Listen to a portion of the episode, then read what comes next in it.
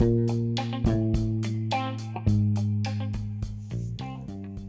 el mundo hay situaciones y eventos innegables que día a día de manera casi divina se cumplen sin falta.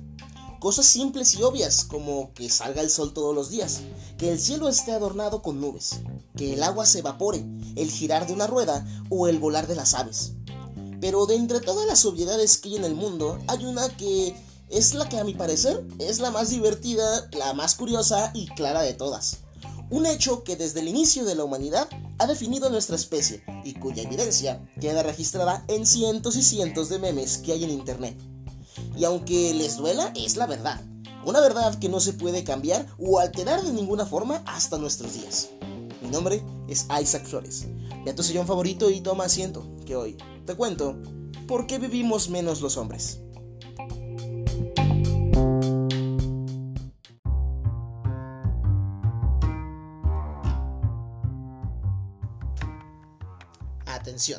El siguiente programa es conducido como un joven sin nada de experiencia, con mucho tiempo libre y curioso en toda la extensión de la palabra.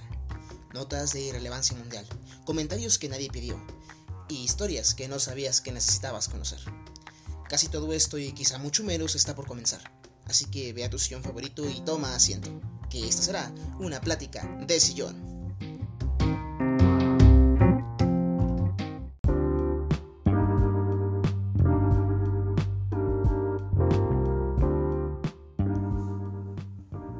Hola, ¿qué tal gente? Muy buenos días, tardes o noches. Espero que se encuentren bastante bien. Mi nombre es Isaac Flores y sean bienvenidos a un nuevo episodio de Pláticas de Sillón. Así es, mi querida gente platicadora, estoy de vuelta. Uf, me desaparezco tres semanas, capítulo medio creepy y luego me desaparezco una semana más. Ah, disculpa, me fui de vacaciones, fue todo un imprevisto, me salió un viaje a mitad de la semana, no lo teníamos planeado, si no, pues me hubiera preparado, pero no, me fui. Y de hecho, hasta cierto punto fue bueno que me haya ido de vacaciones. Me dio la inspiración para sacar este episodio. Pero bueno, les contaré más adelante. Mi querida gente predicadora, un gusto volver a estar con ustedes enfrente de estos micrófonos. De verdad que muchísimas gracias por la espera, por todo el apoyo que que le dan al, podcast entre semana. Estoy viendo que hay, bueno, hay gente que va, hay gente que viene, hay vistas que suben, hay vistas que bajan. Hay episodios que sinceramente no son mis favoritos. Digo, todos me han gustado, pero hay unos que me gustan más que otros. Y estoy viendo que les gustan episodios a ustedes que a mí sinceramente, pues me de, que no son mis favoritos, pero son como de que, ah, mira, les llaman la atención. Ah, estamos terminando ya el mes de marzo. Ya es. Bueno, yo estoy grabando esto en 27, el domingo. Y ustedes escuchan el 28 terminando ya el mes, eh, un inicio de año bastante entretenido. Em, ya, ya no hemos escuchado nada del conflicto de Rusia y Ucrania, más que, que parece ser que Rusia se está retirando. Eh, parece que esto de la pandemia está yéndose para abajo ya, creo que estamos saliendo, eso espero, espero que pronto regresemos ya a la normalidad. Eh, ¿Cómo les va a ustedes? Espero que les esté yendo bastante bien, espero que todo lo que ustedes estén pasando, pues lo sobrelleven. hay gente que está estudiando, hay gente que está trabajando, hay gente que está cocinando, hay gente... Eh, bueno, no sé exactamente qué están haciendo mientras me escuchen, pero espero que les esté yendo de maravilla y que, bueno, disfruten lo que... Bueno, lo que les queda de semana, lo que escuchen este episodio, que disfruten este episodio, por supuesto. Ah... Un, un episodio... Algo... A ver, ahí les va. Tengo que excusarme primero. O bueno, me excuso más adelantito. Ahorita vamos a dar avisos parroquiales. Eh, mi gente platicadora, vienen cambios importantes dentro del próximo mes. Van a ser este algunas cositas que van a estar muy interesantes. Eh, bueno, entrada vamos a empezar ya al final de la cuaresma. Son fechas. Otra vez, yo no soy una persona muy religiosa, pero, pero, pero hay temas que sí se pueden tocar en estas semanas. En las fechas que vienen próximas. Así que esténse atentos porque voy a sacar una una saga de videos hablando precisamente de Semana Santa. Temas muy interesantes que sinceramente es poca la información que hay al respecto de ellos. Y me parece injusto que la gente no los comente. Al menos la gente que le interesan ese tipo de temas. Eso como primero. Eh, todas las vacaciones de Semana Santa van a ser episodios muy, muy chingones. Segundo. Este Mm, va a ponerse complicado. El siguiente mes va a ser el mes más normal que voy a tener en mucho tiempo. Porque, bueno, les comento. Esta, este podcast yo lo empecé a formar, yo lo empecé a hacer. tenía la idea desde hace muchísimo tiempo. Yo eh, estaba estudiando la carrera en comunicación ah, en el 2019, me quedé en primer cuatrimestre. estaba a punto de iniciar el segundo. Y lo hice porque me gusta mucho. La verdad, estar frente a un micrófono me permite sacar un lado de mi personalidad que no es muy habitual. Eh, la gente que me escucha, que ha convivido conmigo, sabe que yo comúnmente no soy una persona muy extrovertida, como podría parecer. Soy algo introvertido, soy muy reservado. No me gusta mucho hablar con gente que no conozco. Pero cuando se me da la oportunidad, tiendo a desenvolverme de mejor manera por cuestiones de pandemia, por cuestiones económicas, por cuestiones laborales, por cuestiones de salud, hubo un sinfín de complicaciones y entonces tuve que dejar mi carrera pausada. Pero pues eh, últimamente me he ido bastante bien en el trabajo, ah, las cosas se han compuesto muy bien en mi situación eh, personal, entre algunas comillas, pero pues parece ser que ya voy a regresar, así es que Uh, no quería avisarlo por ningún otro lado más que por aquí, para que la gente que me conoce, pues se entere. Y espero, espero, espero que me contacten y me pregunten o me digan algo. Y si no, pues si ustedes no me tienen el placer de conocerme en persona, eh, y aún así les alegra de alguna forma, pues de verdad que agradeceré muchísimo unas palabras de aliento o que simplemente pues eh, con su visualización, con su comentario, con su me gusta, con cualquier cosa, pues me expresen esa alegría. Así es que el siguiente mes va a ser eh, un mes al que me voy a dedicar muchísimo porque va a ser, como les menciono, esto de Semana Santa, va a ser el mes en el que más tiempo libre tengo porque dentro de un... Pues acabando abril, empezando mayo, yo voy a empezar ya con la universidad y ¡fum! El tiempo, el tiempo nos va a comer. Así es que si ustedes son estudiantes, este, saben de lo que estoy hablando. Yo ya tengo un poco de la experiencia, pero pues tiempo es lo que nos va a hacer falta. Eso como segundo aviso. Tercer aviso, tercer aviso. Este, estoy viendo la forma de poder mover el podcast a una plataforma que me permita llegar a más personas. Eh, esto yo siempre lo he manejado como un pasatiempo, pero estoy viendo que incluso yo con, no digo, no tengo mil vistas, tengo unas vistas muy bajas, la verdad, no superan las 100 personas. Pero pues es un grupo de gente que yo sé que me escucha, así es que Aún así, hay plataformas que por esta, esta cantidad de reproducciones pues me permiten monetizar y tener algo de ingresos, pero tendría que mover mi, mi podcast a otra plataforma. Estoy viendo a ver cómo lo hago, eso tendría que invertirle un poco de dinero, así es que tendría que empezar a invertir ahí este, para ver, eh, ver este, qué tanto puedo alcanzarlo. Lo sigo pensando, eh, no les va a afectar en nada, no voy a cambiar el nombre del podcast, ni voy a cambiar este, la dirección, únicamente pues va a ser mi proveedor. Pero bueno, estoy pensando en eso todavía. En fin, vámonos ya a empezar con el tema porque hoy sí me prolongué, tenía esas cosas que decirles. Estoy muy emocionado por todo lo que está pasando, así es que no quería quedarme con las ganas de no contarles a ustedes que son, bueno, gente que tengo, tengo confianza, son mis confidentes ahora, así es que vamos a empezar ya con este episodio porque va a ser un episodio algo cortito pero muy muy divertido triste en su mayoría, el episodio más triste por el tema, pero divertido e irónico por la situación. Así es que como digo Jack, el destripador, vámonos por partes.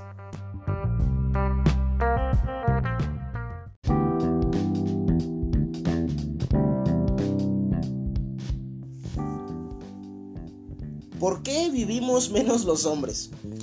Ahí les va. Como siempre voy a explicar un poquito por qué decidí escoger este tema.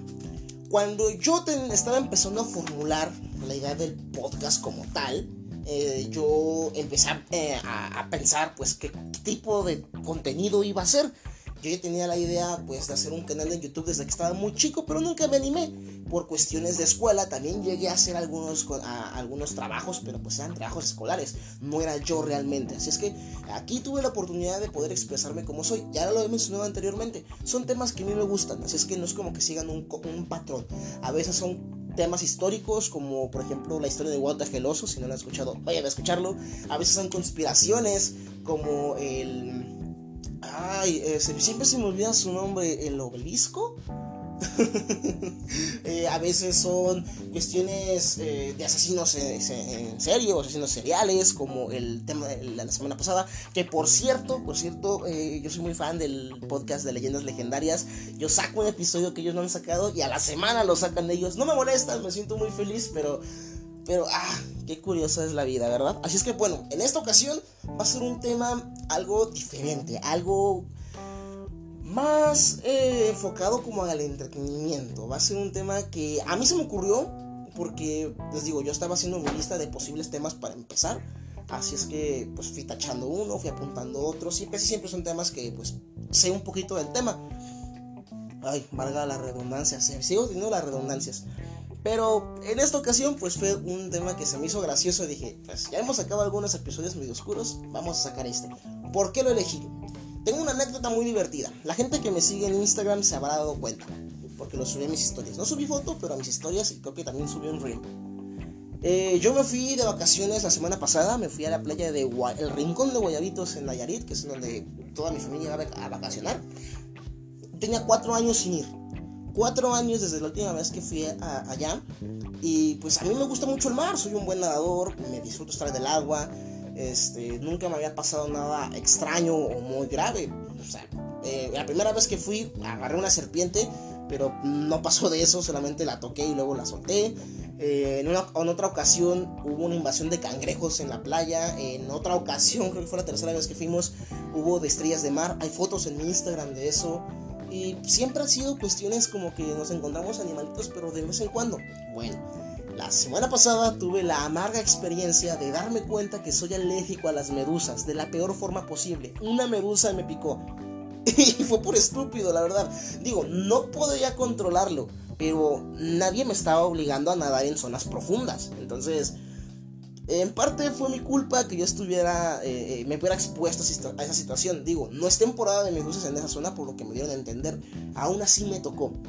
Le puse muy grave, me reaccioné. No sé si ustedes son alérgicos a algo, alérgicos, por ejemplo, la gente que es alérgica a las medusas, a las abejas, y no lo saben, pero su cuerpo reacciona de forma muy agresiva. Empiezas a vomitar, te cierran las vías respiratorias, te entumece el cuerpo, se te cierra la garganta, no puedes respirar, esas cosas. Son un montón de efectos negativos los que tienes en el cuerpo y a mí me tocó. De verdad que me sentí muy mal, tuvieron que hospitalizarme, tuvieron que pasarme el antídoto de intravenosa, me aplicaron suero. Y todo esto en mi segundo día de vacaciones, segundo día de cuatro. Entonces se me arruinaron todas las vacaciones. Y porque fue súper temprano, fue como a las 10, 11 de la mañana. Y a mí me hizo mucha gracia porque cada vez que se lo contaba a mi familia, cuando regresé, pues mm, el resto de mi familia fue, me visitó, me preguntó, aquí tengo todavía la cicatriz. De hecho voy a subir una foto de la cicatriz que me quedó, porque me quedó una cicatriz muy bonita. Y yo me reía y decía, es que nadie me lo, nadie me lo mandó, o sea, yo fui solo. ¿Por qué? Por pendejo. ¿Por qué así de pendejo? Pues porque soy hombre. Ahí brilló. Y dije, ah, yo tengo un tema relacionado. Me fui a mis notas viejas y encontré el tema. ¿Por qué vivimos menos los hombres? Porque parecerá que no es real, parece que es... Quizás ustedes ni siquiera se lo habían pensado. Digo, tenemos la percepción de que hay más mujeres que hombres en el mundo, lo cual es cierto. Pero nunca se han preguntado el por qué. Digo, les voy a dar algunos eh, datos más adelante, pero les voy a ir adelantando este, este spoiler, ¿eh? Los hombres nos morimos más rápido. Y son un sinfín de factores, de verdad. Yo sé que el principal, y es el que me refiero con los memes de internet, siempre vemos esas imágenes, esos videos en Facebook, en YouTube, en TikTok, en Instagram, de hombres haciendo estupideces, hombres siendo hombres, haciendo cosas que son súper arriesgadas, que son súper innecesarias, pero que son divertidas, porque nos produce alguna especie de placer enfermizo exponer nuestra vida de esta forma. Y eso obviamente no es el mayor factor, pero sí ayuda y sí suma a la estadística de que los varones fallezcamos más rápido que las mujeres. Así es que mm, mis platicadores hombres hoy se van a enterar cómo es posiblemente que mueran las platicadoras mujeres. Van a estar ah, más atentas porque la vida es injusta. La vida es muy injusta, ustedes lo saben, pero en este caso nos está dando con combates, ¿eh? o sea, del lado natural nos está porreando. Ahí les va. Distintos motivos son la causa de esta enigmática situación. No es de extrañar que diversas instituciones de investigación ya se fijaran en este peculiar evento. Pero, ¿por qué? Según las estimaciones de la OMS, más de 141 millones de bebés nacerán en todo el mundo este año. De ellos, 73 millones serán niños y solo 68 millones niñas. Hay alrededor de 107 niños por cada 100 niñas. Sin embargo, como los hombres mueren antes que las mujeres, esta relación se invierte a lo largo de la vida. En el grupo etario de 50 a 54 años, eh, por ejemplo, en el año de 2016, la diferencia se equilibraba eh, la cantidad de hombres y de mujeres. Para el grupo de 60 y 64 años, las mujeres ya son mayoría. Hay solo 95 hombres por cada 100 mujeres. Esto se agudiza aceleradamente en los grupos de mayor edad. Las estadísticas son muy concluyentes. Las mujeres tienen mayor expectativa de vida que los hombres en todo el mundo. No importa en qué lugar del mundo estés, las mujeres viven más que los hombres. Y creo que es algo de lo que podemos eh, fijarnos en automático. Quizás nunca se lo habían preguntado, pero pónganse a pensar en cuántas... ¿Cuántos tíos tienen? ¿Cuántos eh, primos tienen? ¿Cuántos papás, cuántos hermanos, cuántos primos sus papás tuvieron? Cuántos tíos abuelos tuvieron y cuántas tías. O sea, son, en su mayoría siempre son más hombres, pero ya no están. Son personas que ya fallecieron. En cambio, las tías, las mujeres, ahí siguen. En el caso, muy, en mi caso particular, en mi familia, eh, pues mi familia, la de parte paterna, son, pues es gente de rancho, son gente ruda. Y cuando yo era muy pequeño, íbamos a visitarlos muy frecuentemente. En el, allá por Tapalpa, pueblo mágico, de allá es mi familia. Y yo me acuerdo que íbamos a visitarlos y pues sí, en ese entonces mis tíos tendrían como cincuenta y tantos años. Y pues si eran, en su mayoría eran tíos.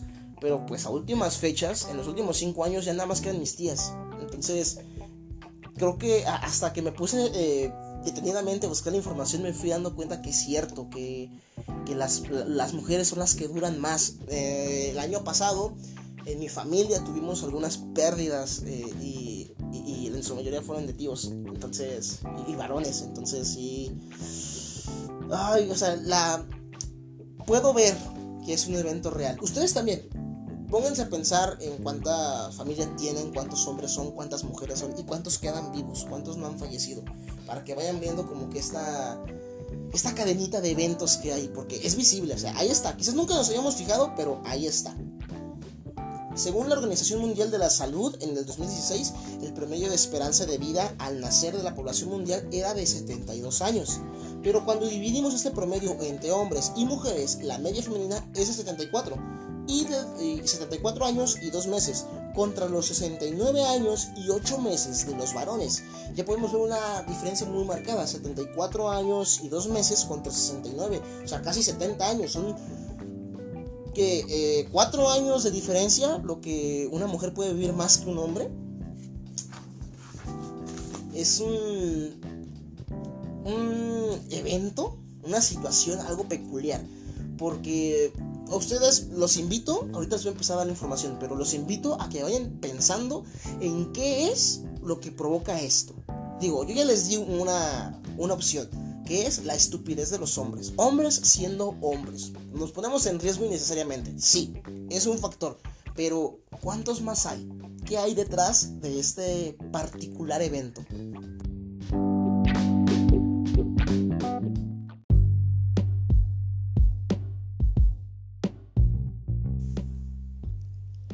Datos duros, porque son datos muy fuertes, son datos muy cerrados y son cifras muy exactas que nos van a poner en evidencia que la poca esperanza de vida de los hombres tiene una razón. Según el censo de, 2010 en Estados Unidos había 53.364 personas que tienen más de 100 años. De estos, solamente 9.162 eran hombres. Otra vez, 53.364 personas eran tenían, eran superiores a 100 años. Solamente 9.142 eran mujeres. En comparación, eran hombres, digo, las mujeres eran 44.202. 9.000 hombres contra 44.000 mujeres. Mayores a 100 años. ¿A qué se debe esto? Según los datos de las Naciones Unidas y de la CIA, es la, Agencia Central de Inteligencia, en el mundo hay actualmente un 50.5% de hombres y un 49.5% de mujeres. Ambas fuentes coinciden con los porcentajes. En el caso particular de México hay creo que 51% más de mujeres. O sea, son más mujeres que hombres en México. Eh, teniendo en cuenta la población mundial para este año 2022 es de al menos 7.800 millones de personas, según el último informe demográfico de las Naciones Unidas. Desde el punto de vista evolutivo, nacen más varones. De los 141 mil millones de, bebés que vendrán en el mundo este año, 73 millones serán niños y 68 millones serán niñas. Eh, aproximadamente una diferencia de entre 105 o 110 niños por cada 100 niñas. Es esperable, pues, por causas naturales nacemos más hombres. Y eso es un evento bastante peculiar porque la gente, bueno, yo tengo, no dice mucho, pero sí me gusta investigar un poquito sobre muchos temas. Y biológicamente, cuando una, un organismo tiene pocas esperanzas de vida, pues se reproducen grandes cantidades para asegurar que sus genes pues, se puedan transmitir a la siguiente generación. Vean el caso de, los, las especies pequeñas, tienen muchísimas crías, porque muchas mueren en en etapas muy jóvenes de su vida. Podemos aplicar lo mismo en los hombres, digo, son 5 o 10 hombres más por cada, o sea, si hay si, nacen 110 hombres, hay 100 niñas, son 5 o 10 hombres más, pero a lo largo del tiempo esos 10 hombres mueren rápidamente desde los 40 años y posteriormente mueren otros 10 comparados con los 10 que se murieron. Entonces mueren 20 hombres por cada 10 mujeres. Entonces es una proporción muy desigual a largo plazo. Es normal hasta cierto punto que haya tanto, que nazcan tantos varones, porque al final de cuentas los varones son los que se van a terminar extinguiendo, iba a decir, van a terminar falleciendo más rápido. Eh, un motivo muy claro, bueno, por el que podríamos o deberíamos de empezar son los genes. El índice de mortalidad humana actualmente tiene información sobre 40 países, incluidos datos de Suecia y Francia, que datan desde los años 1751 y 1816. Aún así, la esperanza de vida de las mujeres al nacer supera la de los hombres en todos los países y en todos los años. Es un fenómeno mundial. Les digo, yo lo puedo ver en mi familia, véanlo ustedes en las suyas, si conozcan a gente del extranjero, hagan las mismas preguntas. Creo que siempre tenemos esta idea clara de... de... Ay, miren, por ejemplo, se me acaba de ocurrir, la reina Isabel. Dicen que, o sea, ahí sigue. Ella vio cómo empezó una guerra y terminó. De hecho, acaba de ver cómo empezó otra guerra. Vio levantar y caer el muro de Berlín vio llegar y morir a los Beatles, a Freddie Mercury, a Michael Jackson, ya enterró como a 12 presidentes de Estados Unidos y ahí sigue la señora. En cambio, su esposo, el príncipe Felipe, ya falleció. Y eran contemporáneos, aparte de que eran primos. Ojo, ¿eh? Pero eran de la edad. Entonces, ¿será acaso que a la reina Isabel le quedan ya cuatro años? Digo, ya les había dicho que posiblemente ya se murió, pero parece que no, ¿eh? Creo que ya tenemos ahí el ejemplo más claro de cómo eh, las mujeres terminan viviendo más que los hombres. Otro. Parece ser que los hombres han vivido siempre un poco menos que las mujeres, entre otras razones por su composición genética. Em, información de países como Japón y Rusia está disponible tan solo desde mediados del siglo XX. Los embriones masculinos mueren a un ritmo mayor que los embriones femeninos, dice el profesor David Gens de la Universidad eh, College de London, de Londres digo. Una posible razón podría ser el papel que desempeñan los cromosomas que determinan nuestro sexo. Las mujeres tienen cromosomas X, X, X y X. Y los hombres tenemos XY. Los cromosomas contienen genes y los cromosomas X tienen muchos más genes que te ayudan a mantenerte con vida. Entonces podemos ir uniendo puntos, hagamos 2 más 2. Si tienes un defecto genético en el cromosoma X y eres una mujer, tienes una copia de seguridad porque las mujeres tienen dos cromosomas X. Pero si eres un hombre y tienes un y, tienes un, defecto en el cromosoma X, pues tú no tienes esa copia de seguridad. Así es que en automático podemos ver que una causa genética es la razón más viable a la poca esperanza de vida de los hombres. Cuando, ojo, eh, paréntesis. Cuando yo escribí por primera vez esta idea en mis primeros conceptos de temas futuros para el podcast, lo hice, apunté este precisamente porque me acordé que cuando niño yo había visto un documental, porque desde niño soy así de raro. yo veía documentales de chiquito, todavía los veo. Y en ese documental explicaban un evento de una especie de iguanas lagartijas, no recuerdo bien. Lo, lo voy a buscar, de hecho lo voy a, voy a poner las imágenes, eh, las imágenes en la página de Facebook para que vayan y las vean. busquen la página de Facebook, el grupo de Facebook como Pláticas de Sillón, para que vean de qué les estoy hablando. En, ese documental explicaban cómo había una especie, pues, especie de iguanas que se habían quedado sin machos. Que en algún momento pues los machos de la especie terminaron por extinguirse. Y lo que hicieron las hembras fue desarrollar la habilidad de reproducirse sexualmente. Solamente fingían que tenían una relación como para mm, fertilizarse de alguna manera. No sé si estoy diciéndolo de la manera correcta, porque lo estoy sacando de la mente, lo estoy acordando. Y de esa forma podían reproducirse. De hecho, algo así platicamos en el episodio de clones clonados. Creo que fue de los primeros tres episodios que subí. Que hay especies que pueden hacer esto. ¿A qué se debe? Bueno, en este caso, en esta especie de, pues, de lagartos, de pequeñas lagartijas, explicaban que era porque el cromosoma Y de, los, de los machos de esa especie se había, había reducido su tamaño a tal nivel de que ya era inexistente. Y explicaron que el cromosoma Y de los hombres iba por el mismo camino. Parece ser que nosotros somos dispensables para la vida. Eh, nuestro cromosoma ha ido disminuyendo su tamaño a lo largo de los siglos. Entonces, eventualmente, en un futuro, los, los varones ya no, ya no naceremos, ya no seremos una opción viable y las mujeres podrán reproducirse sin nuestra necesidad.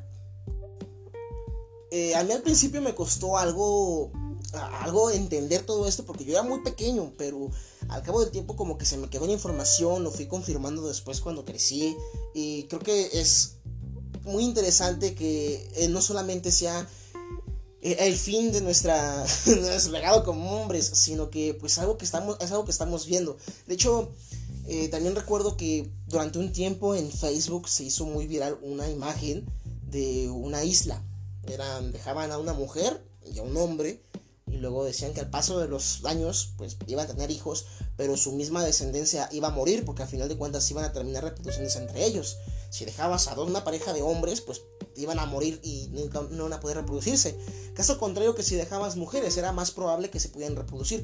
Yo también causó algo de controversia porque mucha gente lo malentendió, pensaron que era algo exagerado, luego hubo grupos religiosos que se ofendieron, como siempre, no aguantan nada, pero es precisamente hablando de esto, como parece ser que los cromosomas X tienen mayor ventaja sobre los cromosomas Y, a tal punto de que nuestros genes, pues, se están haciendo desechables, ya no son tan funcionales. Así es que eh, creo que ese es el primer punto en contra de los hombres. El primer motivo por el cual los hombres vivimos menos. Nuestros cromosomas, eh, aparte de que están reduciendo, son inestables, tienen defectos y si algo falla no nos podemos arreglar de alguna forma, no tenemos un respaldo.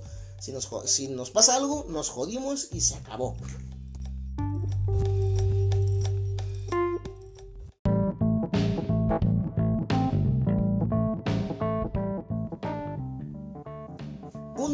2. Hormonas. El peor enemigo de todos los hombres prepubertos que estaban cursando secundaria. Durante la adolescencia, los niños se convierten en hombres y las niñas en mujeres, como consecuencia de los cambios hormonales, las mujeres más rápido que los hombres. La testosterona que hace que el cuerpo sea más grande y fuerte es la responsable de la mayoría de las características masculinas, como la voz más profunda o el pecho más peludo. Que ojo aquí, em, no es una garantía. De hecho, muchos hombres tienen más o menos testosterona que otros. entonces, no se sientan mal si sienten que algo les falla o que tienen de más. Digo, es completamente natural. En mi caso, me voy a quemar. Yo soy un. Es raro porque ni siquiera yo me entiendo el por qué, pero yo no tengo manzana de Adán. Tengo 21 años y sigo teniendo mi voz pitudita de cuando estaba en secundaria. entonces, pues. Eh, ah, para bien o para mal, ahí la tengo. O no la tengo. Ah, continúa. La tasa de mortalidad en varones aumenta drásticamente en los últimos años de la adolescencia, cuando se elevan sus niveles de testosterona. Según los expertos, esto puede deberse a las actividades de alto riesgo que practican algunos hombres, como pelearse y manejar bicicletas, autos a muy altas velocidades, motocicletas, ponerse en riesgo innecesariamente. Hace algunos años, el científico coreano Han Nam Park hizo los siguientes registros en la corte imperial de la dinastía Chong del siglo XIX. El científico comparó la esperanza de vida de 81 eunucos, que son personas que habían sido castradas antes de la pubertad, con otros hombres de la corte que no habían sido castrados. Sus análisis revelaron que los eunucos vivieron alrededor de 70 años, en comparación con el promedio de solo 50 años entre los otros hombres de la corte. Tres eunucos incluso llegaron a celebrar sus 100 cumpleaños. Así es que aquí tenemos una, un segundo punto. Las hormonas juegan un papel muy importante a la hora de, de definir cuál va a ser la esperanza de vida de un hombre. Es más porque es una etapa muy crítica para los hombres desde siempre ha sido así por cuestiones naturales podemos verlo incluso en otras especies pero a los hombres nos gusta competir nos gusta imponer nuestro pues, que nuestro poderío demostrar que nosotros somos los machos suena feo actualmente pero biológicamente es así entonces de formas indirectas lo seguimos haciendo algunos más directos que otros yo en lo personal no soy una persona muy agresiva, sí soy muy competitivo, pero no soy muy agresivo físicamente. En cambio, tengo otros primos y tengo familiares, bueno, primos, amigos, conocidos, que son personas más agresivas, que ellos sí resuelven las cosas a punta de golpes y lo disfrutan. Entonces, todos estos factores, obviamente que influyen en qué tanto van a vivir, porque por ejemplo, el caso más conocido que tengo. Voy a quemar uno de mis primos. No voy a decir su nombre, pero ahí les da el chisme. Mi primo X, fulento de tal, era un tipo muy problemático desde muy chiquito. A él siempre le gustó agarrarse a madrazos con todos. Siempre, o sea, de que al principio lo hacía por diversión, porque pues estábamos jugando y los niños chiquitos siempre se pelean, pero al paso del tiempo lo agarró como pasatiempo. Entonces llegó al punto en el que se hizo de una reputación y obviamente que empezó a pelearse con gente, ahora sí que como película o como anime, empezó a pelearse con los más fuertes que se encontraba. Y la verdad es que mi primo brilló muchísimo en eso, la verdad. Era un tipo, es un tipo, porque está vivo todavía, un tipo muy bueno para los golpes. Yo lo llegué a ver pelear varias veces y de verdad que era un espectáculo verlo. Era de en una ocasión se agarró a golpes con tres personas al mismo tiempo y yo veía cómo le daban un golpe y luego él se reponía tiraba a otro, agarraba a uno, tiró al tercero. Y esa pelea la ganó. Pero obviamente eso le da respeto y todos lo vemos como diciendo este güey es muy cabrón. Pero al mismo tiempo, pues mi primo es casi de mi edad, es un poquito más grande que yo. Y él ya no pelea porque se lesionó. Entonces ya tiene puntos en contra. A comparado a mi edad, que pues yo no he hecho esas actividades, pues tengo como que esa ventaja de yo estoy más sano, brother. Entonces, quizás tú pelees bien chingón, pero yo estoy más sano. Entonces, yo no tengo las heridas que tú tienes. Ah, eventualmente, a largo plazo, cuando él tenga más de 40 años, 50 años, esas heridas le van a empezar a cobrar factura. Heridas que pues yo no tengo. Entonces, ah, podemos ver cómo a largo plazo estas decisiones pues no son las mejores. Además, ya les he dicho, los hombres, pues somos hombres, podemos, de verdad, hay tantos videos de hombres haciendo cosas estúpidas en internet que sí son muy divertidas y dan ganas de hacerlas, pero como, o sea, ¿valdrá la pena de verdad este motivo? exponer tu vida a tal punto con tal de ganar un momento de diversión? Yo digo que sí. Bueno, no sé, habrá que ver la situación.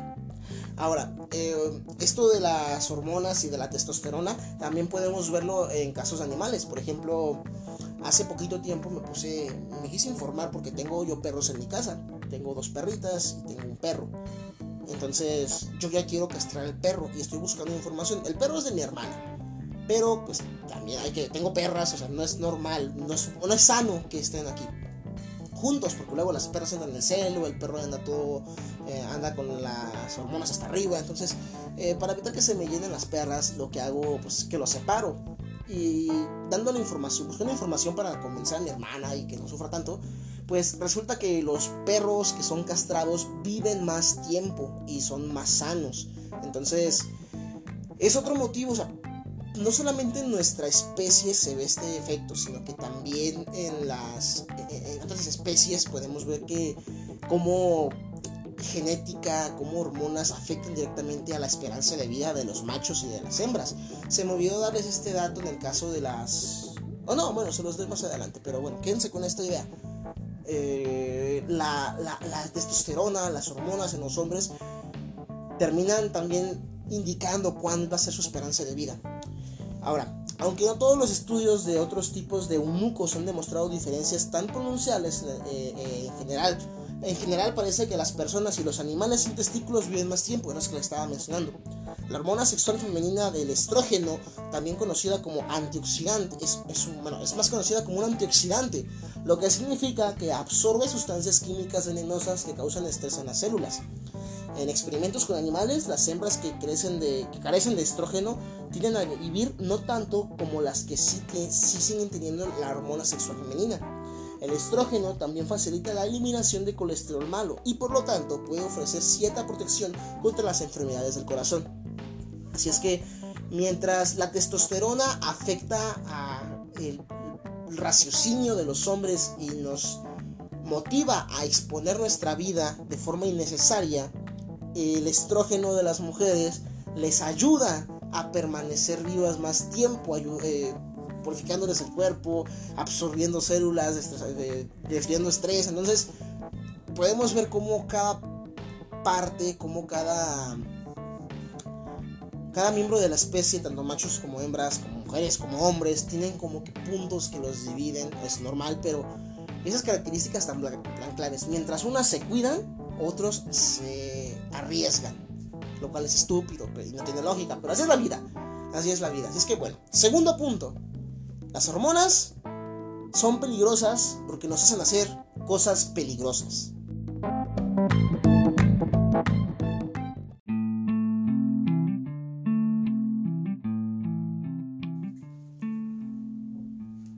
Derivado de estas esos comportamientos extremos que nos definen como hombres por toda la testosterona que tenemos, creo que el siguiente punto que podríamos abarcar es la ocupación y el comportamiento. En lugares plagados de conflictos, la esperanza de vida masculina disminuye con velocidad, pero en las regiones donde la atención médica es inadecuada, muchas mujeres mueren durante el parto. Factores como fumar, beber y una mala alimentación puede explicar en parte por qué la diferencia entre el promedio de vida de los hombres y de las mujeres es mayor en algunos países que en otros. En Rusia, por ejemplo, mueren 13 niños antes que las mujeres. Puede que esto se deba al consumo excesivo de alcohol en este país, por ejemplo. Además, vivir más tiempo no es necesariamente una ventaja. Aunque las mujeres viven más tiempo, también sufren más enfermedades, particularmente en sus últimos años de vida. Así es que eh, podemos definir este como el contexto o el ámbito social. Porque el hecho de que cada, cada miembro, tanto hombres como mujeres, tenga que cumplir cierto rol en la sociedad, también termina afectando a su esperanza de vida. No me voy a meter mucho en este en este punto porque obviamente que es meternos en temas más delicados, más complicados. Porque, por ejemplo, eh, aquí en México especialmente, creo que en todo el mundo, pero los hombres tienen la fama de que son mejores bebedores de alcohol. Y eso es cierto. Biológicamente podemos beber más alcohol. Lo, lo, ay, lo consumimos, lo procesamos, ya me acordé de la palabra, lo procesamos más rápido que las mujeres. Entonces, aún así, yo conozco a señoritas, que las cuales he tenido el gusto de, convivir y de salir a, disfrutar de unos tragos, que sinceramente se llevan por mucho a varios de mis amigos. Entonces, no es una regla general. Y, encima está mal visto porque eh, la gente, bueno, la sociedad tiene esa percepción de que las mujeres no deben de tomar tanto. Pero pues hay mujeres a las que se les da. Entonces, además, los hombres estamos como que condicionados a ser los que bebemos mal. Entonces, es como que otro factor que, que pronuncia o que suma al hecho. Y muchas veces por presión social. Yo, otra vez, no soy una persona muy sociable que digamos. Entonces, no me gusta salir mucho a fiestas, no me gusta ir, a menos de que sea obligatorio, aún así procuro no ir. Si, si voy de verdad es porque me dan ganas y me dan ganas muy pocas veces en la vida. Amigos, si me, si me están escuchando, no me lo tomen a mal, de verdad. Ya saben cómo soy de raro. Entonces, eh, eh, cuando yo asisto a fiestas y así, yo no soy mucho de beber. Porque sinceramente no me gusta. No soy una persona que consuma mucha, mucho alcohol. Lo proceso bien, lo tolero, pero no me gusta. Eh, y pues voy con gente que sí, digo, tengo historias. Un saludo a David. Si estás escuchando esto, te quiero un chingo. pero, por ejemplo, mi amigo David, que ya lo quemé una vez en el podcast, perdóname otra vez lo voy a hacer. No te voy a, contar toda la historia, pero él es el claro ejemplo de cómo los hombres procesamos mejor el alcohol. Ese hombre es toda una leyenda. Entonces, eh, ay, me dices David, si escuchas esto, si puedo poner tu Instagram en, en la descripción del episodio para que la gente te conozca. Eh, tengo fotos de él en mi Facebook, de hecho, y en mi, y en mi Instagram. Ay, me estoy desviando del tema. A lo que quiero llegar es que los roles de género que estamos obligados a llevar y cumplir en la sociedad también influyen en cuánto vamos a vivir. Porque un hombre se nos ha educado malamente, al menos en México, a que debe de ser un hombre arriesgado, debe ser un hombre valiente, que no le debe temer a nada, que siempre debe estar dispuesto a todo, que debe de tomar como un vikingo y que debe de aguantar todo lo que puede. Y eso obviamente que desgasta. Entonces, en cambio, una mujer está condicionada a ser más retraída, a ser más reclusa, a negarse, a privarse. Y eso, pues, a final de cuentas, aunque es negativo, termina aumentando, dando puntos a su esperanza de vida. Últimamente en esos tiempos ha estado cambiando muchísimo eso. Eso es bastante bueno, la verdad. Yo creo que cada quien debe de ser y hacer lo que se le dé la gana mientras no afecte a los demás. Así es que en lo que eso se arregla, esos son los factores. Podemos decir que la ocupación, el comportamiento y el factor social también influyen a que los hombres vivamos menos.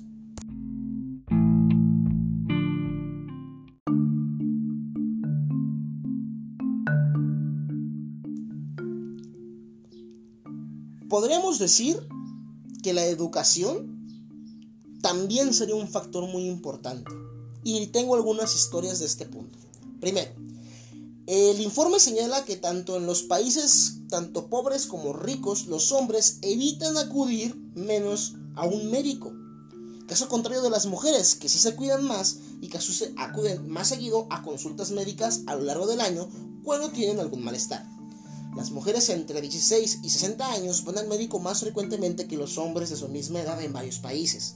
Según un artículo publicado en la revista biomédica Sales Press, Steven Stewart y Caitlin eh, de la Universidad de Alabama, en las sociedades occidentales las mujeres visitan más al médico, toman más medicamentos, pierden más días de trabajo por razones de salud y pasan más días en el hospital que los hombres.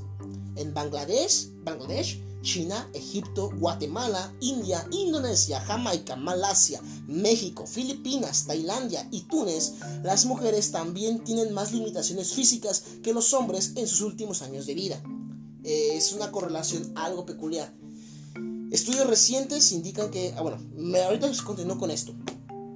Este punto de la educación es a lo que quiero llegar. La educación y la precaución y prevención por el mismo punto de los factores, porque si fijan todo va encadenado, todo va relacionado, por los roles de género que estamos obligados a cumplir, así que voluntariamente a la fuerza, tenemos la percepción de que el hombre debe de aguantar todo lo que viene, debe de soportar todo lo que está encima, y debe de levantarse y no debe de verse débil ni exponerse. Y es por eso que muchos de nosotros, cuando nos sentimos mal, tendemos a menospreciar las enfermedades, los malestares y decidimos hacer o fingir como que no nos afecta y acudimos menos veces al doctor. Eso es cierto.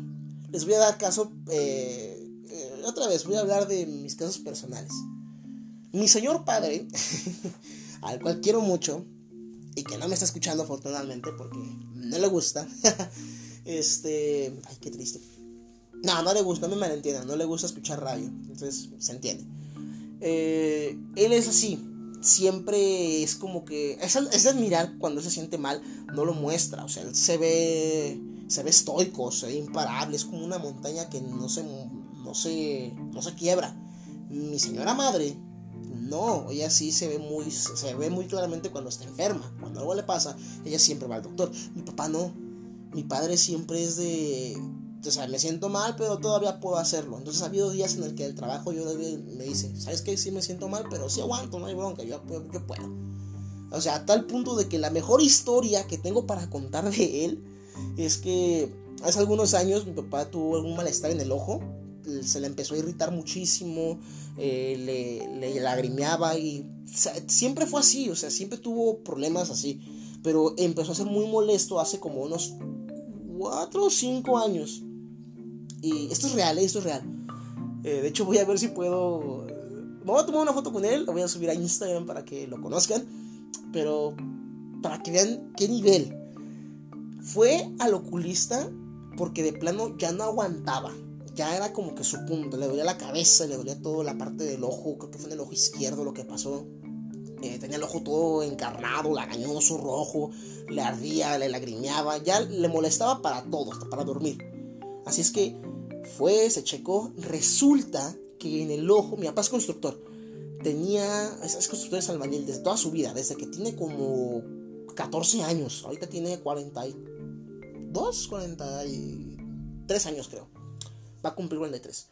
Y resulta que hace, Dios mío, es que de verdad me siento, hace 14 años a mi papá se le cayó un armado de varillas y alambres eh, eh, este, encima. Y pues él lo dejó pasar como si fue un accidente. Digo, se talló todo el cuerpo, los ojos, pero nada más. Ahora, lo que sigue no se lo imaginan, ¿eh? Ya, ya escucharon, pero vamos a ver si lo si atinan.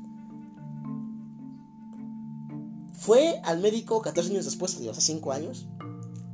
Y en el ojo izquierdo tenía un pedacito de casi medio centímetro de alambre encarnado que se le quedó en, el ojo, adentro. Y como no le molestaba, porque al parecer se acomodó y encontró una randura en la cual queda en el lagrimal, eh, ahí se quedó. 14 años estuvo con el pedacito de alambre en el ojo y le daban jaquecas, le daban migrañas, le dolía el ojo, se le inflamaba, pero él decía, es que es por el polvo, es que es por el sol, es que siempre buscó un motivo. Unas gotitas de manzanilla y pum, santo remedio. Hasta que de plano ya no pudo. Y mi mamá le decía, ve al doctor, chécate, ve a ver qué tienes. Y me decía, no es para tanto, no es eso, puede ser otra cosa. O sea, sea el motivo que sea, digo, yo sé que estuvo mal, es una responsabilidad, pero ¿hasta qué punto puede llegar un hombre? Digo, y yo sé que ustedes tienen historias iguales. Pregúntenle a sus papás, pregúntenle a sus abuelas, a sus tíos, gente mayor, que les cuenten, cuántas, especialmente a los hombres, cuántas veces han ido al doctor. Nada más para que comprueben que es verdad esto, de cómo nos, nos, educaron a hacernos los fuertes. Digo, yo se los conté. Ese. Ah, pues de hecho la semana pasada. Hace 15 días yo me enfermé y no fui al trabajo porque me sentí, sinceramente me sentía mal, estaba medio resfriado, tenía el cuerpo cortado, estaba todo fatal. Y no fui a trabajar. Y pues eso fue el domingo, yo me mediqué el domingo, el lunes amanecí mal, yo le dije a mi papá, ¿sabes qué? Perdóname, no voy a ir a trabajar. Y el lunes que estaba aquí en mi cama, con el dolor de cabeza, que estaba tomando medicamento, que estaba todo dolido del cuerpo, que tenía fiebre, yo me sentía mal porque estaba enfermo porque no fui a trabajar, porque ese día ya lo había perdido, porque no estaba haciendo nada, porque dije, yo he visto cómo otros compañeros se enferman y van, pero porque yo no, bueno, y ahí luego ya pensé, pues porque yo no soy como ellos, porque a mí yo sí me siento muy mal, pero siempre está como que esa, esos paradigmas de, esas, esas, esas balanzas de, le hago caso, no le hago caso, en mi familia tienen muy arraigado hecho, el hecho de que la mente es lo que te hace decaer o no, entonces si te sientes mal, no le hagas caso y no te va a pasar nada. De verdad, ¿eh? así es como me dicen. Pero pues hay momentos en los que claramente no. Digo, yo sé que todo es una cuestión ideológica, que es parte de la educación que tienen, pero creo que es la evidencia más clara de cómo, de cómo nos educaron a no tener esta prevención. Caso contrario, eh, mi papá súper atento con, con, todos nosotros, en especial con mis hermanas. Si mi hermanita chiquita le dice, ¿saben qué? Me duele la cabeza, vámonos al doctor. Si mi hermana, la que sigue de mí, Ruth, este, le pasa algo, vámonos al doctor. O sea, siempre están cuidándola, siempre están checando. Entonces, se cumplen muy bien estas reglas, al menos en mi familia, y puedo decir más otras cosas de mis amigos y de mi familia, pues ahora sí ya primos y tíos, pero pues no, ¿para qué quemarlos, verdad? Creo que ya quemé bastante gente aquí. Un estudio realizado por el Imperial College en London dice que, en Londres otra vez, dice que la brecha de la esperanza de vida entre mujeres y hombres será de solo un año y nueve meses en el 2030, en el caso del Reino Unido. Un bebé varón nacido hoy en el Reino Unido podría esperar a vivir hasta 79 años y 2 meses, mientras que una niña recién nacida vivirá probablemente 82 años y 9 meses, según la Oficina de Estadísticas Nacionales. Otro estudio apunta que la esperanza de vida masculina y femenina convergerá para el 2032, así es que parece ser que esta brecha se va a equilibrar dentro de muy poco, una década más o menos. Yo quiero pensar que es por la nueva ideología que está permeando a la sociedad, cómo estas nuevas generaciones se están preocupando más por factores y por cuestiones que obviamente son necesarias, pero que generaciones anteriores menospreciaban hasta cierto punto. En este caso, la educación de la salud y la salud misma, la prevención, es decir, primero estoy yo y después estoy yo. El descenso en el consumo de alcohol y el tabaco ha beneficiado mayoritariamente a los hombres que tienen a beber y a fumar más que las mujeres, dijo el profesor de estadística de la Escuela de Negocios Cass, Les, Les en el periódico británico The Guardian. También hemos hecho grandes avances en la lucha contra las enfermedades cardíacas, que son más frecuentes en los hombres. Y las muertes relacionadas con accidentes de tráfico también están disminuyendo en muchos países, lo que también debe ayudar a sumar acciones a la vida de los hombres. Entonces, Afortunadamente las nuevas generaciones se están preocupando más, los hombres en especial estamos más abiertos al cambio, estamos más abiertos a cuestionar la educación que se nos dio y a cambiar las cosas. Entonces, eh, al menos la prevención hasta nuestra generación sigue siendo un factor relevante e importante de el por qué la esperanza de vida de los hombres era tan baja. Porque a los hombres no se nos educó para preocuparnos por nosotros. Somos los que se preocupan por los demás porque nosotros podemos solos, pero estamos viendo que no. Preocuparnos por nosotros también es cuidarnos, es asegurarnos y eso ayuda a que vivamos un poquito más.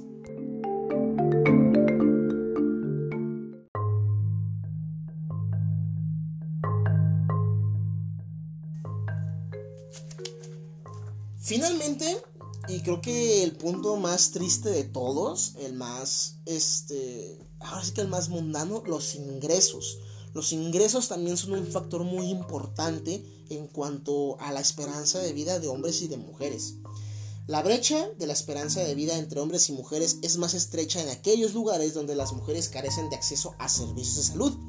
En los países de bajos ingresos, por ejemplo, donde los servicios son más escasos, una de cada 41 mujeres muere por causa materna en comparación con una de cada 3.300 en los países de altos ingresos. En más del 90% de los países de bajos ingresos hay menos de 4 enfermeras y parteras por cada 1.000 personas. Un niño de cada 14 nacidos en un país de bajos ingresos morirá antes de cumplir los 5 años. El cáncer de colon también se concentra en los países de ingresos bajos y de medios bajos. Entonces, me parece, o sea, Cuestiones anteriores, las que les había mencionado, estas de genes, hormonas, el contexto social, la educación, hasta cierto punto son cuestiones que no podemos arreglar de la noche a la mañana. Digo, algunas son cuestiones naturales, otras son cuestiones que nos va a llevar décadas a arreglar. Pero que el dinero sea un factor tan importante me parece que es algo deplorable, algo muy triste, porque en este caso, bueno, si le estoy dando los datos de las mujeres. La, la, actualmente, pues digo, en un país mm, medianamente desarrollado como es México, pues que una mujer muera en el parto ya no es tan común, pero son más los países que son pobres, que no tienen los mismos recursos que podrán tener otros países del primer mundo y que la brecha esté tan marcada, creo que ahí sí... Creo que eso sí lo podemos remediar rápidamente. Digo, mm, sé que no va a ser de la noche a la mañana, pero creo que es lo primero que debemos de tratar de arreglar. Que esa brecha sea la primera en desaparecer. Que el dinero no sea un, un factor para decidir quién vive o muere antes que otros. Ay, estuvo medio amargo, la verdad. Digo, estuvo cortito, pero estuvo medio amargo. Porque sí. Sí me ha tocado ver cómo. Y sí conozco historias de gente que está mal y que no se cría porque no tienen pre al doctor. Digo, no es necesario irnos al otro lado del mundo. Creo que todos tenemos, hemos tenido historias así. Creo que todos hemos estado en un momento crítico en nuestras vidas, así, en el que es o va al doctor él o come él. Entonces, ay, yo creo que por ahí deberíamos empezar. De verdad que feo que todo el mundo se rija así. Que, que o sea, ay, es que no sé cómo expresar mi disgusto, la verdad creo que ya se ha dicho todo lo negativo de nuestro sistema económico. Creo que ya no puedo agregar otra cosa. Creo que todos estamos de acuerdo en que el cochino de dinero sea lo que termine determinando. Ahora sí que incluso hasta nuestro nivel. O sea, termina todo nuestro, nuestro estilo de vida, nuestra alimentación, nuestra forma de vivir, nuestra forma de ser, nuestra forma de pensar, nuestra forma de interactuar con el mundo, nuestra forma en la que percibimos al mundo y que también decida e influya y determine la forma en la que nos vamos de este mundo. Carajo. Ay, creo que más en esta esta pandemia que acabamos de pasar, que estamos pasando, pudimos verlo como el año pasado, de verdad que estuvo muy feo, por, yo lo puedo decir por la, los familiares que llega a perder, como mm, en más de una ocasión tuvimos que cooperar entre todos para poder pagar los servicios fúnebres de una persona, de un ser querido. Cosas que hace 3, 4, 5 años hubieran sido impensables pues nos tocó vivirlas y nadie estaba preparado, digo, pero pues nada, nadie está preparado para lo que viene. Ay, carajo. Bueno, ya me agüité con esto, ya me eché para abajo. Pero bueno, ahí está, ingresos. También los ingresos son determinantes. Entonces, si, si hay una persona de en un país de bajos recursos, con una persona de bajos recursos que se expone a un mundo así hostil y que no tiene la oportunidad de solventarse un gasto médico que es un derecho universal, pues creo que es más que obvio que eso determina en que sea hombre o sea mujer, igual determina que vivan menos.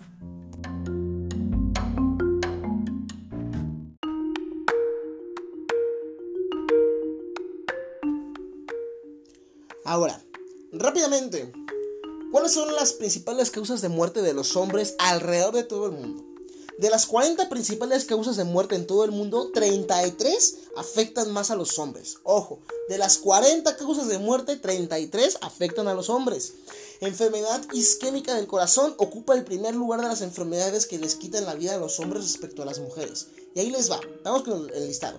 Enfermedad isquémica del corazón, accidentes de tráfico, cáncer de pulmón, tráquea o bronquitis, enfermedad pulmonar obstructiva crónica, que es conocida como TOC, esto por fumar, ictus, cirrosis hepática por beber alcohol, tuberculosis por beber alcohol, cáncer de próstata por falta de educación, violencia interpersonal por hormonas, cáncer de hígado por beber alcohol, cáncer de estómago por beber alcohol y mala alimentación, infecciones respiratorias por fumar, eh, suicidio por problemas de salud mental, cáncer de esófago por fumar, VIH-Sida por falta de educación sexual, enfermedades renales por beber en, gran mayoría alcohol y una pésima alimentación, cáncer de boca y orofaringe por fumar y consumir drogas, o ahogo, caídas por... digo que caídas es más que obvio, somos hombres. Cáncer colorectal, obviamente, por falta de educación. Complicaciones del parto prematuro, porque incluso antes de morir ya estamos medio pendejos y también nos morimos eh, siendo bebés. Asfixia, trauma de nacimiento, porque estamos pendejos de chiquitos. Miocardio o, eh, miocardiopatía o endocarditis leucemia, linfomas y melioma, cáncer de páncreas, diabetes por mala alimentación, asma por herencia genética, meningitis, sepsis e infecciones neonatales, desnutrición por cuestiones económicas, enfermedades diarreicas y, enfermedad cardíaca hipertensiva por malos hábitos, falta de educación y obviamente pues por hormonas, chingado. 33 motivos. Ahí, están. Díganme, ¿cuáles comparten ustedes? Ahora, las enfermedades que más le quitan la vida a las mujeres son muchísimo menores. 2, 4, 6, son 7 únicamente. Ahí les va.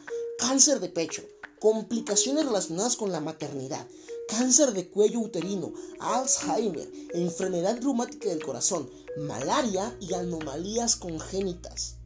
En su mayoría son cuestiones de salud que son tratables. Digo, el cáncer de pecho es la, es la mayor, eh, pero se puede tratar a tiempo. Muchas se, hecho, han hecho muchísimas campañas para prevenirlo. Se está logrando.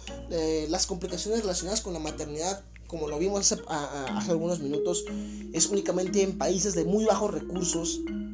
Eh, cáncer de cuello uterino también es tratable y esto gracias a la educación y a la prevención que las mujeres sí tienen. Alzheimer lamentablemente es una cuestión ahora sí que congénita no se, puede tratar, pero no se puede curar. Tenemos la enfermedad reumática del corazón, que también viene a ser por condiciones eh, genéticas y por cuestiones ahora sí que físicas. La malaria, que es una enfermedad, y las anomalías congénitas, que son ahora sí que son muy pocas, pero comparadas estas cuestiones de que les quitan más la vida a las mujeres contra las que le quitan más a los hombres, creo que es obvio que los hombres nos morimos más rápido por muchísimos factores. En su mayoría porque no lo buscamos. Entonces, mm, me parece hasta poético que nos podamos morir de tantas formas. Mil maneras de morir es la forma de vivir de un hombre.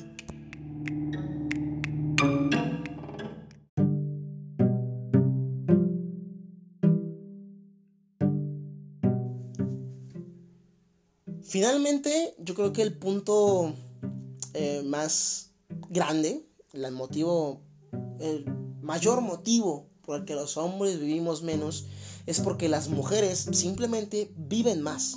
Digo, naturalmente. Obviamente no voy a hacer ningún comentario. He procurado no hacerlo a lo largo del episodio por cuestiones de violencia. Porque creo que todos estamos de acuerdo en que es eh, la forma... Es un tema que no quiero tocar, la verdad. Espero que me entiendan y me perdonen. Pero eh, hablando de cuestiones naturales, las mujeres viven más. Ahí les va. ¿Cuál es el secreto? Sistema inmune.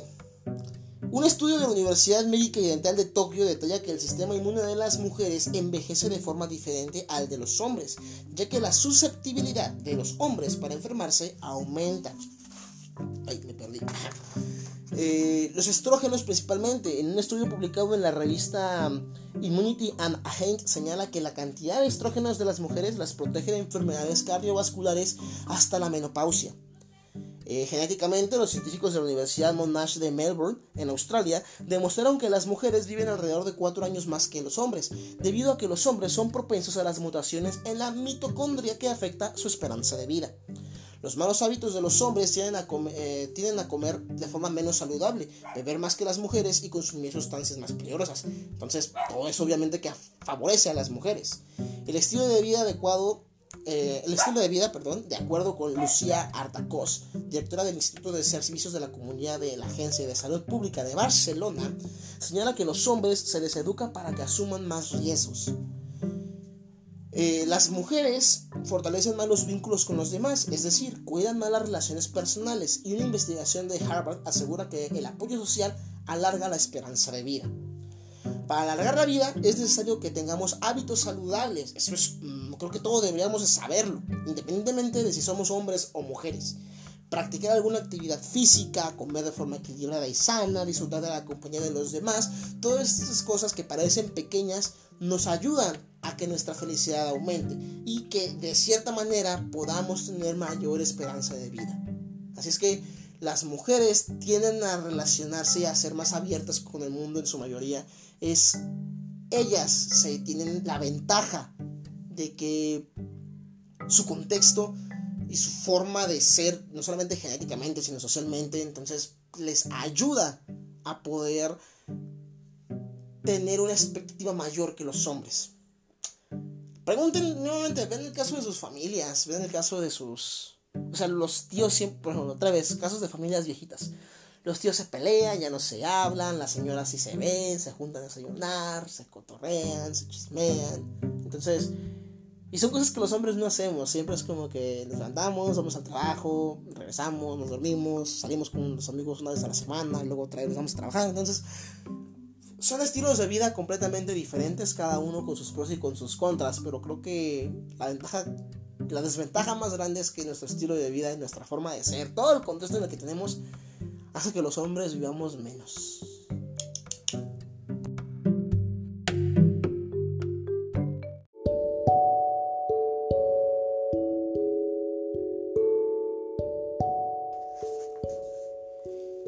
Pues bueno, mi querida gente platicadora, hemos llegado al final del episodio de esta semana. Un episodio bastante informativo, bastante nutritivo, bastante desconsolador. La verdad. Pero que creo que es importante que esperamos que tuviéramos la información de ello porque al final de cuentas creo que es un dato interesante, creo que es algo que hasta este momento nos damos cuenta que es tan obvio creo que nunca nos hayamos puesto, no sé si yo lo había visto pues, pero creo que espero que ustedes lo hayan notado por primera vez, que les haya ayudado a ver esta realidad, que la dejamos pasar, pues la dejamos pasar por alto, ni siquiera la notamos y que nunca nos hayamos cuestionado este punto. Ahora, basándonos en esto, ¿cuántas más cosas hay allá afuera de las que no nos hemos dado cuenta y que están pasando enfrente de nosotros?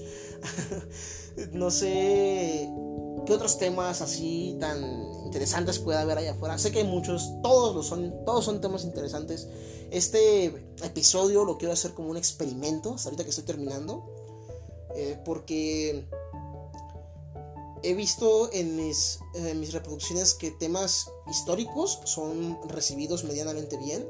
Temas controversiales, temas algo ah, excéntricos, exóticos, son mejor recibidos.